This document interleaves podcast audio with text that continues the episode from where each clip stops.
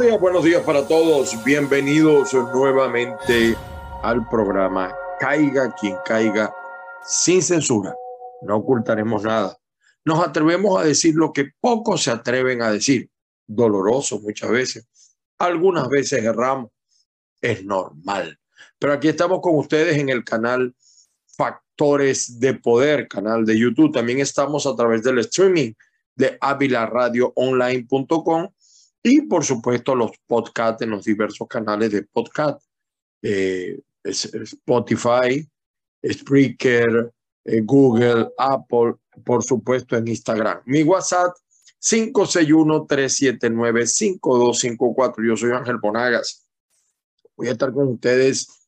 Vamos a tratar de hacerlo lo más breve posible. Pero fíjense, hoy es un martes de noticias. Hoy es un martes de noticias. Hay muchas noticias. Eh, eh, se está marcando el, eh, curiosamente la gente se da poco cuenta de esto, pero se está marcando el fin de una época. está muriendo la pandemia. El mundo está saliendo de la pandemia. No vamos a decir de manera completa, por ejemplo, en el caso de Latinoamérica hay mucha mentira, no hay cifras reales no es que no existe, ya hay mucho más control, ya no se escucha tanto, murió de COVID, murió, todavía hay casos, no hay situaciones, por supuesto. Eh, la otra noticia que tiene que ver con nosotros, por supuesto, hoy voy a ser localista con los venezolanos, es que ayer se reaperturó la frontera que nunca debió estar cerrada entre Colombia y Venezuela. Pero a mí me daba mucha risa porque el presidente Petro de Colombia criticó el cierre, pero es que quien cerró la frontera fue el señor Nicolás Maduro, no el presidente de Colombia para la época, el señor Duque. Eh, yo creo que esas palabras de Petro eran contra Nicolás. Pero la gran pregunta, hay muchas teorías, hay muchas especulaciones. Yo tengo las mías. Yo tengo mi especulación o mi opinión en base a una serie de informaciones que uno maneja eh, de fuentes. ¿Por qué no fue Maduro al cierre?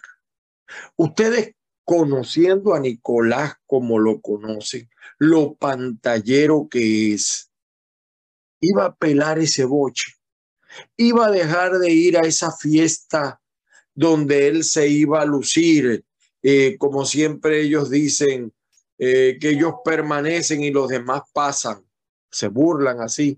Bueno, hemos visto pasar a X, Z, claro, porque en los demás países hay cambios porque hay democracia. En Venezuela no. Entonces los cambios en Venezuela se ven menos. ¿Por qué Maduro no fue? No, dicen algunos medios que fue por un problema de seguridad. Quizá Maduro temía un atentado, quizá. Pero la razón verdadera por la que no fue, a mi juicio, es mi opinión, es que Petro no es tan pendejo como Nicolás. Petro no tiene un pelo de pendejo.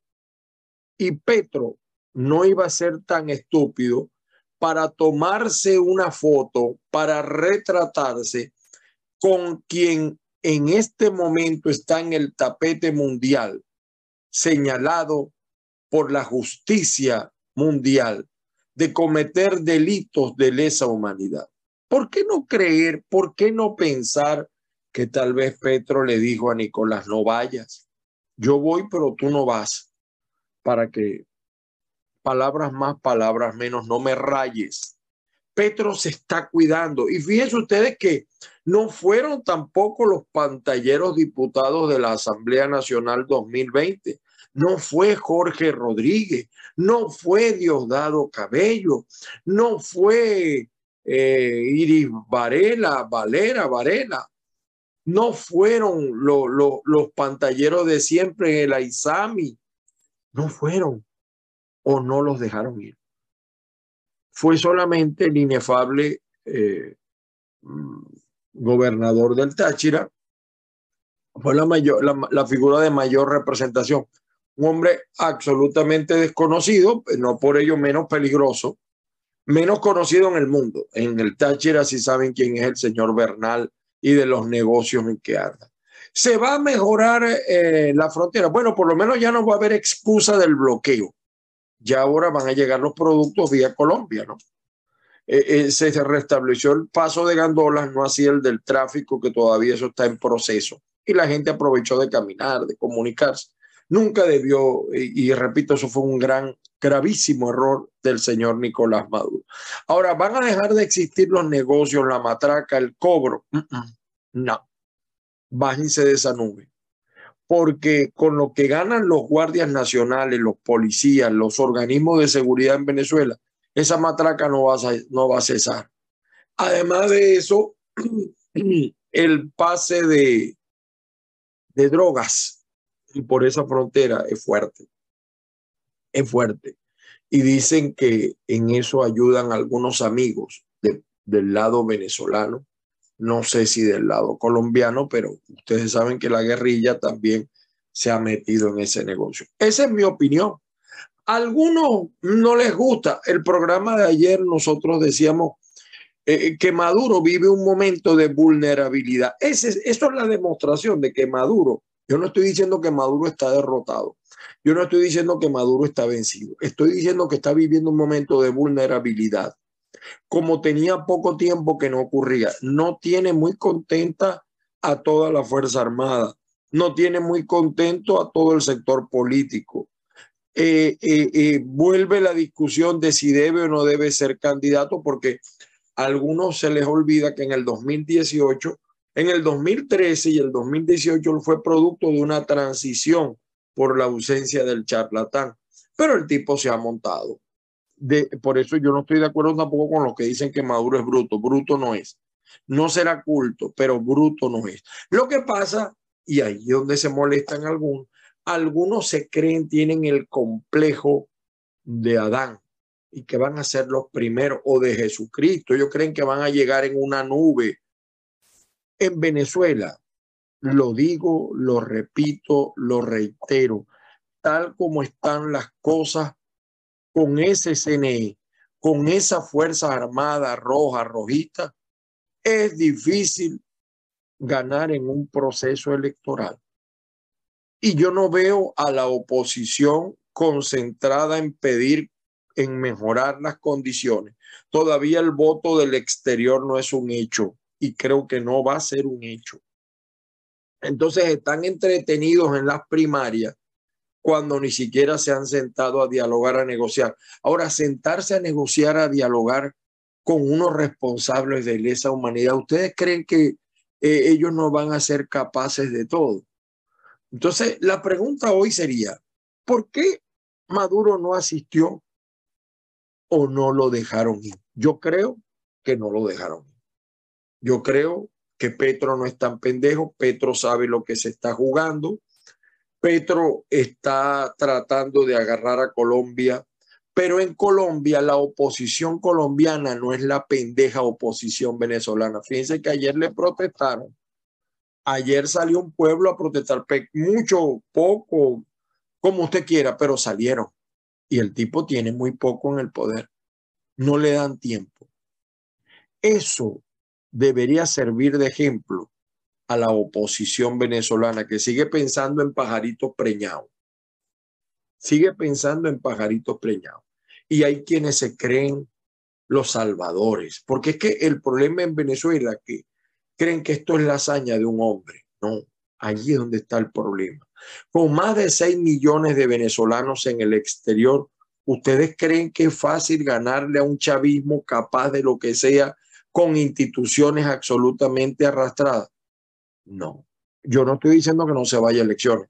Ojo, yo creo que hay que ir a elecciones, pero hay que exigir condiciones, hay que luchar por las condiciones.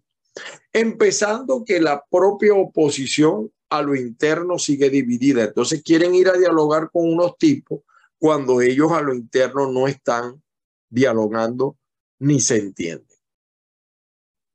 Perdonen, por pensar, algunos, perdonen por pensar, pero no podía pelar ese boche el día de hoy. Vamos con las noticias, rompemos pantalla, vamos a ver algunas de las noticias Bueno, vamos, miren, esto es noticia hoy, ¿no? Por cierto, el mundo, eh, en, lo que está pasando en Europa, pero les quería eh, comentar una noticia. Ah, bueno, yo la tengo acá. ¿ve? Una noticia que sale en el mundo de hoy, en el mundo de España, pues. Eh, perdón, ya se las voy a mostrar. Shakira, el, el gobierno español quiere demostrar que Shakira era residente española y hoy ocupa la primera plana de muchos medios Shakira en la mira de la justicia española por delitos contra la hacienda pública. Puede ir presa ocho años. Si se demuestra que ella es residente y por supuesto que no pagó los impuestos, puede ir presa ocho años Shakira. ¿En España son capaces de eso? Sí, y de otras cosas más. Porque Europa no es América, para su conocimiento. También el mundo señala otras noticias eh, que eh, tienen que ver con España. Ah, bueno, aquí está el triunfo que también la Meloni forma el gobierno más a la derecha en un siglo en Italia. Y algunos están contentos. Yo, evidentemente que eso no es mi problema porque yo no soy italiano. Pero eh, el mundo está pasando de un extremo a otro de, entonces en Italia, de gobernar el Partido Comunista, la izquierda, el socialismo, etcétera, pasa a la derecha, pero a la derecha, derecha. Una mujer que hace pocos años se declaró neonazi. Entonces yo pregunto, ¿es esa la solución para Italia? Me preocupa, me preocupa sobremanera. Pero es decisión del pueblo italiano y ellos resolverán sus asuntos. El diario El Nacional de Venezuela señala como noticia, con Petro y sin Maduro reabrieron la frontera colombo-venezolana. No hay manera de saber la verdad de la ausencia de Maduro, también lo acepto. Por eso mi tesis es que, mi tesis, mi teoría basada en una información que eh, tengo de, de, lo voy a, de, de, fuente chavista, eh, Petro le pidió a Maduro que no fuera. Pero evidentemente que yo no tengo cómo demostrar eso. Es una especulación mía, es una opinión mía. Seguimos con la prensa. El 2001 señala en su versión impresa, colegios deben consultar ajustes con los padres. El gremio de representantes asegura que el aumento de la matrícula se debe realizar mediante presentación del presupuesto y proyecto educativo del año escolar 2022 y 2023 y con la realización de una asamblea. Es terrible lo que pasa en los colegios privados. ¿Cómo cuesta mantener un colegio privado? Y el problema es que para tú pagar lo que merecen los, maestros, tienes que aumentar la matrícula.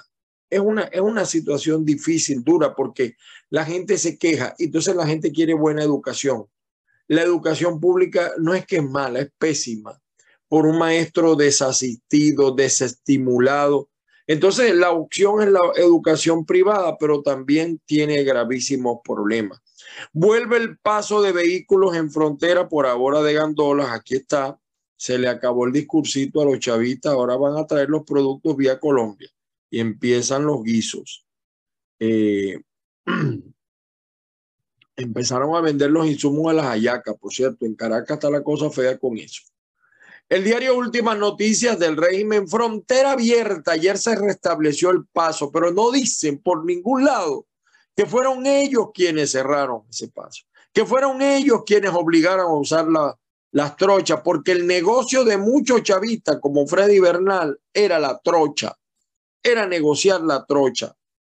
Ahora es cuando hay guisos por descubrir en monómero. Sí, es verdad, es verdad lo de monómero pero ¿con qué moral quienes, yo recuerdo cuando Nicolás Maduro en el 2013 asumió el poder, estaba a su, man, a su derecha, a su izquierda, Jordani. Allí explique Nicolás cómo se desaparecieron 20 mil millones de dólares.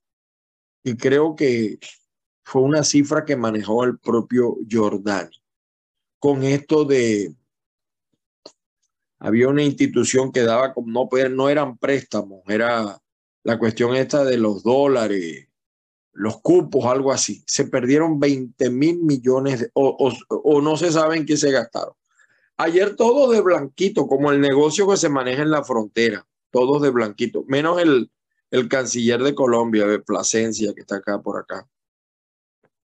Eh, Fat Leonard pedirá asilo político en Venezuela. Lo dijimos, lo dijimos en este programa, aunque le duela a algunos, algunos que dicen cosas de uno. Esto lo dijimos nosotros en Caiga quien caiga. Este señor ya tenía un negocio preestablecido con el gobierno de Nicolás.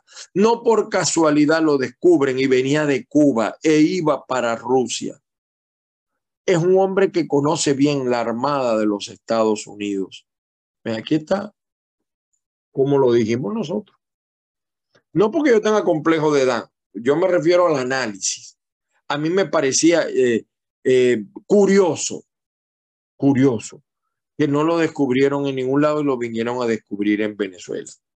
El diario La Prensa de Lara vuelven a circular gandolas por los puestos fronterizos, evidentemente que esa es la noticia de hoy, el pase de gandolas.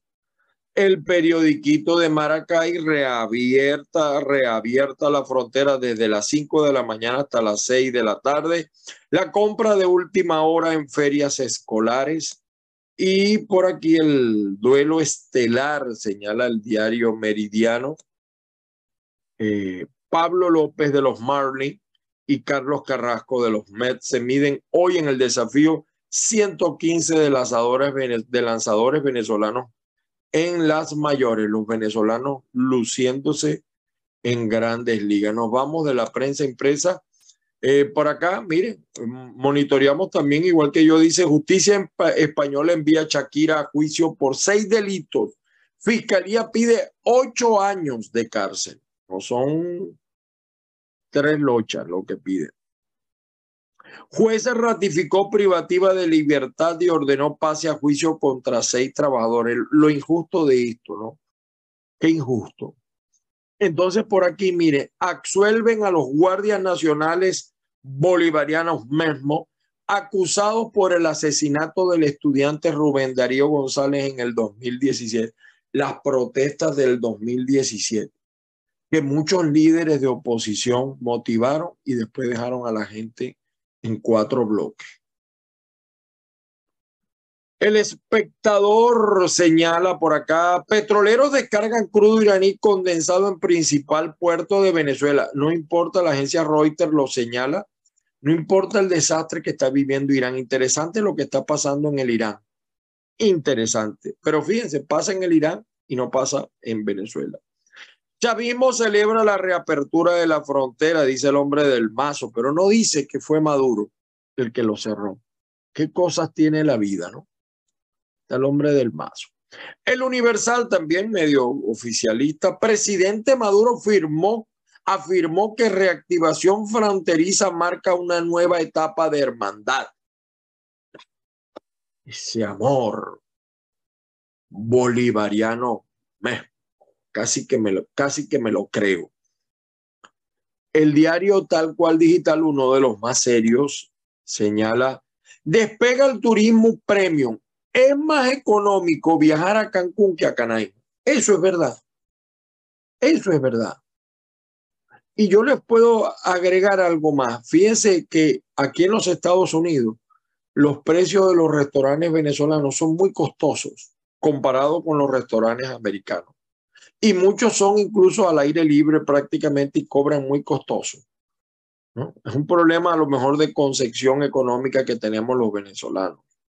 Eh, Venezuela y Colombia oficializan la reapertura de la frontera. Bueno, el tema de la frontera. Por su parte, el impulso señala algunas cosas interesantes. El impulso. Eh, miren lo que dice Petro. Petro dice, ¿será que Maduro cree que esto no es con él? En Venezuela hay un desastre humanitario. Vamos a escuchar a Petro, vamos a ver cómo se oye. Me disculpan y me perdonan. Vamos a ver lo que dice Petro. El que Cúcuta se haya vuelto una de las ciudades más pobres de Colombia tiene que ver con un desastre humanitario al otro lado y con otro desastre humanitario a este lado.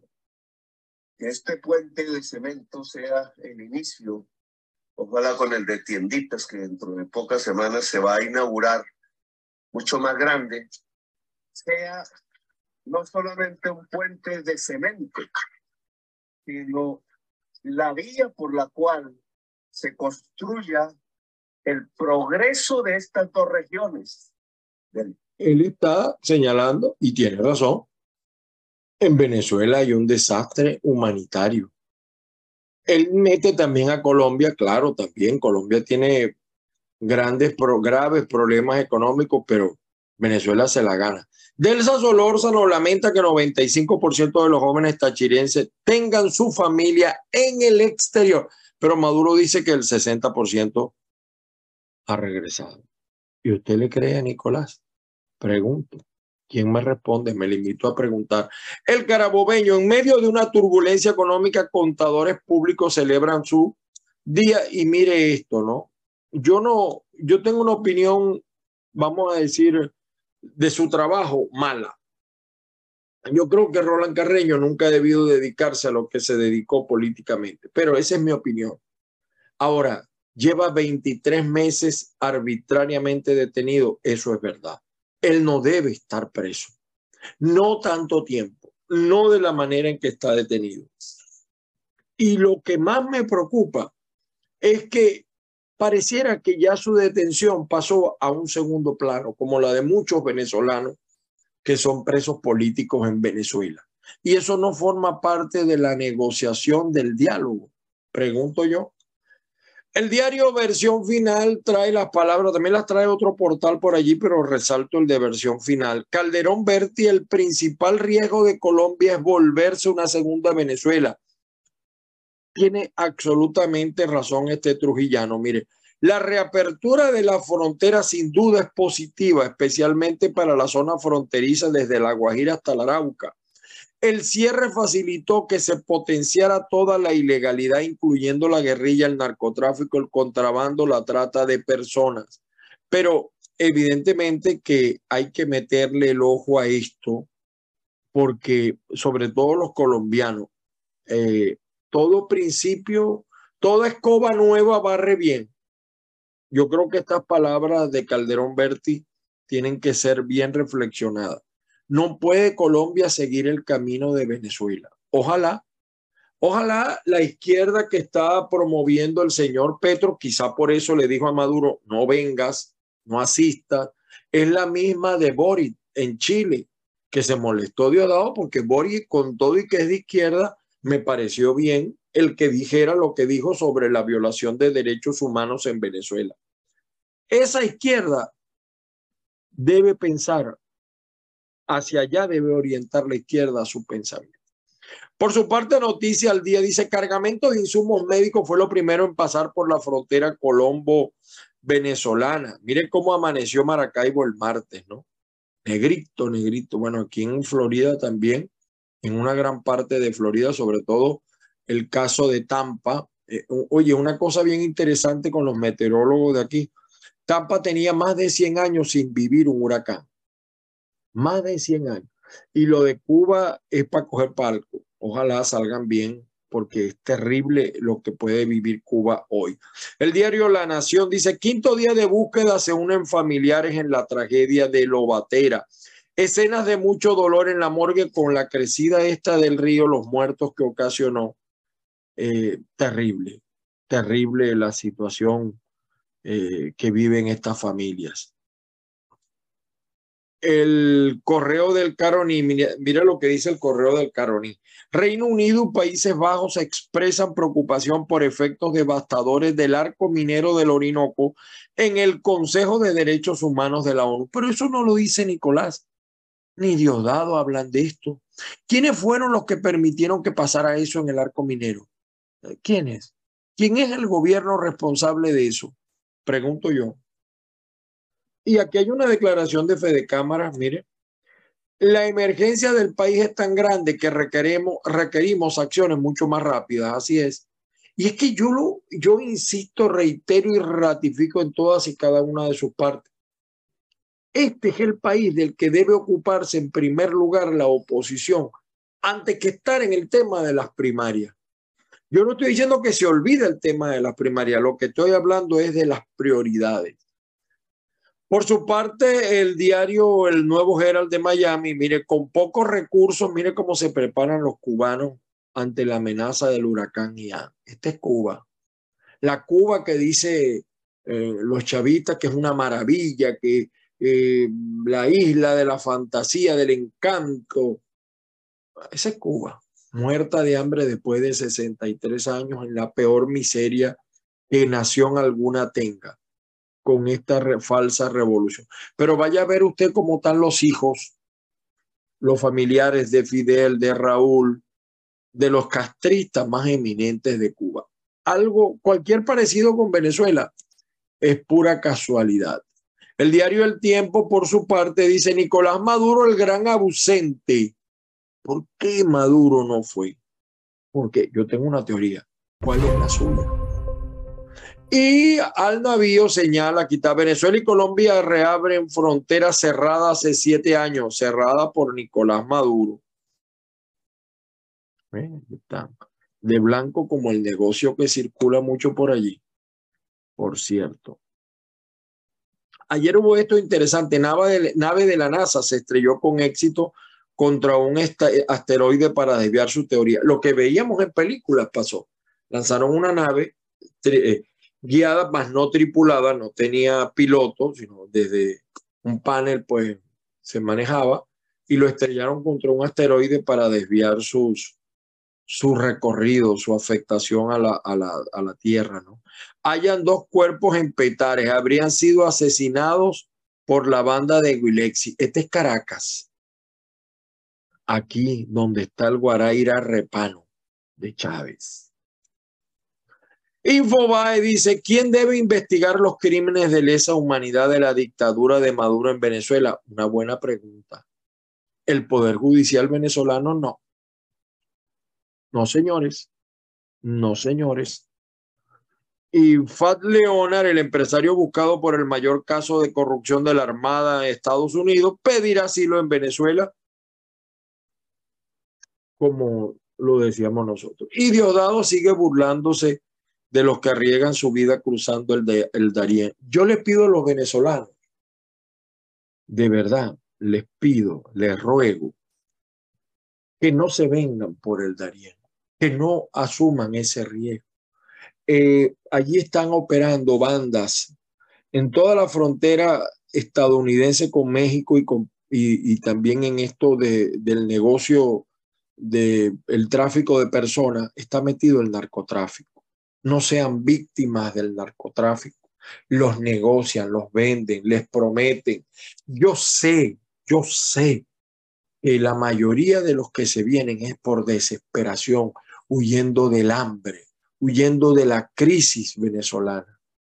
Crisis que, por cierto, no termina de ser asumida por los actores políticos venezolanos en general, pero no arriesgan su vida ni la de sus parientes. Vas a perder la vida en eso. Ustedes no tienen una idea de la cantidad de venezolanos que han perdido la vida por la selva del Darién y la frontera México-Estados Unidos. Hay familias completas desaparecidas. Más bien la prensa ha sido beneficiosa y ha ocultado bastante estas cifras. Y evidentemente que a algunos gobiernos no les interesa mostrar esas cifras. Señores, es todo por hoy. Me despido. Las bendiciones del Padre Celestial para todos y cada uno. Que la fuerza los acompañe el día de hoy. Venezuela, como siempre, nuestro abrazo solidario a todos los venezolanos, a todos los latinoamericanos y por cierto, también quería agregar esto, me, disculpa, los venezolanos que se vienen acá a los Estados Unidos, el 90% son buenos trabajadores, cuidado y no más, el 95% vienen a echarle un cerro, sobran ejemplo. Siempre hay su gallo pelón, como lo hay en la colonia cubana, haitiana, dominicana, mexicana y en el mismo pueblo de Estados Unidos. Esto es importante que lo sepan los señores que defienden a Donald Trump. No me gustaron sus palabras contra Venezuela, decir que todos los que se están viniendo son de las cárceles de Maduro, eso no es verdad. Eso no es verdad. Sí hay malandro, claro que sí. Sí hay, como hay en todas las nacionalidades. Y le pido a los venezolanos que defiendan el gentilicio. Muchos están aquí y se, es decir, se mimetizan, se convierten. No, señores, no olviden sus raíces. Les pido que no olviden sus raíces. Somos latinoamericanos, somos venezolanos fundamentalmente. Y eso se lo tenemos que transmitir a nuestros hijos. Venezolanos que trabajamos, que luchamos, que sufrimos y padecemos por nuestra gran nación. Feliz día para todos.